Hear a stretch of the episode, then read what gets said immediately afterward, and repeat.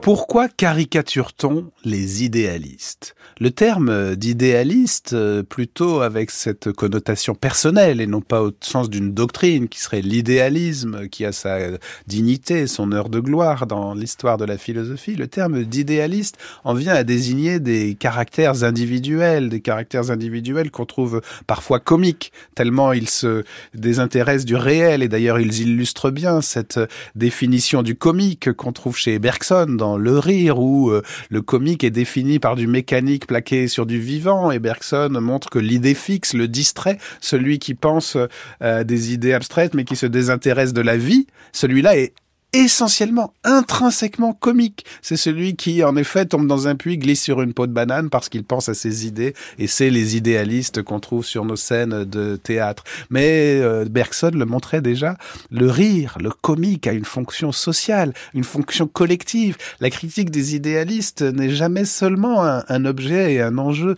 individuel, en quelque sorte moralisant, ou un enjeu théorique et de philosophie de la connaissance. Elle prend aussi un aspect social, comme si c'était un risque individuel mais aussi collectif, comme si être idéaliste c'était aussi le risque d'être manipulable, le risque d'être manipulé. C'est ce que nous montre même une chanson française de la fin du XXe siècle, à l'ère de la consommation sur fond d'idéal, sur fond de valeurs, sur fond de bons sentiments. C'est cette chanson d'Alain Souchon. On a soif d'idéal les étoiles,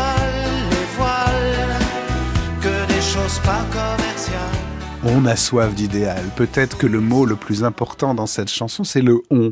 Le on de la foule. Ce n'est pas tellement l'idée d'un idéaliste individuel qui, encore une fois, se glisserait sur une peau de banane. C'est plutôt l'idée que les idéaux, les idées euh, morales, les idées, euh, les bonnes idées, les bons sentiments, comme on dit parfois, sont une fragilité collective, peuvent être manipulés, peuvent être manipulés politiquement, publiquement, par la publicité, peuvent être euh, des objets cyniquement utilisés par les pouvoirs pour nous orienter dans telle ou telle direction. Comment éviter que nos idées deviennent des pièges? Comment éviter que nos idéaux deviennent des leurs? Comment éviter que les idéalistes soient collectivement manipulés et non pas euh, socialement actifs pour euh, demander, pour exiger, non pas la réalisation des idées parfaites, mais au fond plutôt la correction des défauts du réel par l'application de certains principes qui surgissent précisément de ces refus.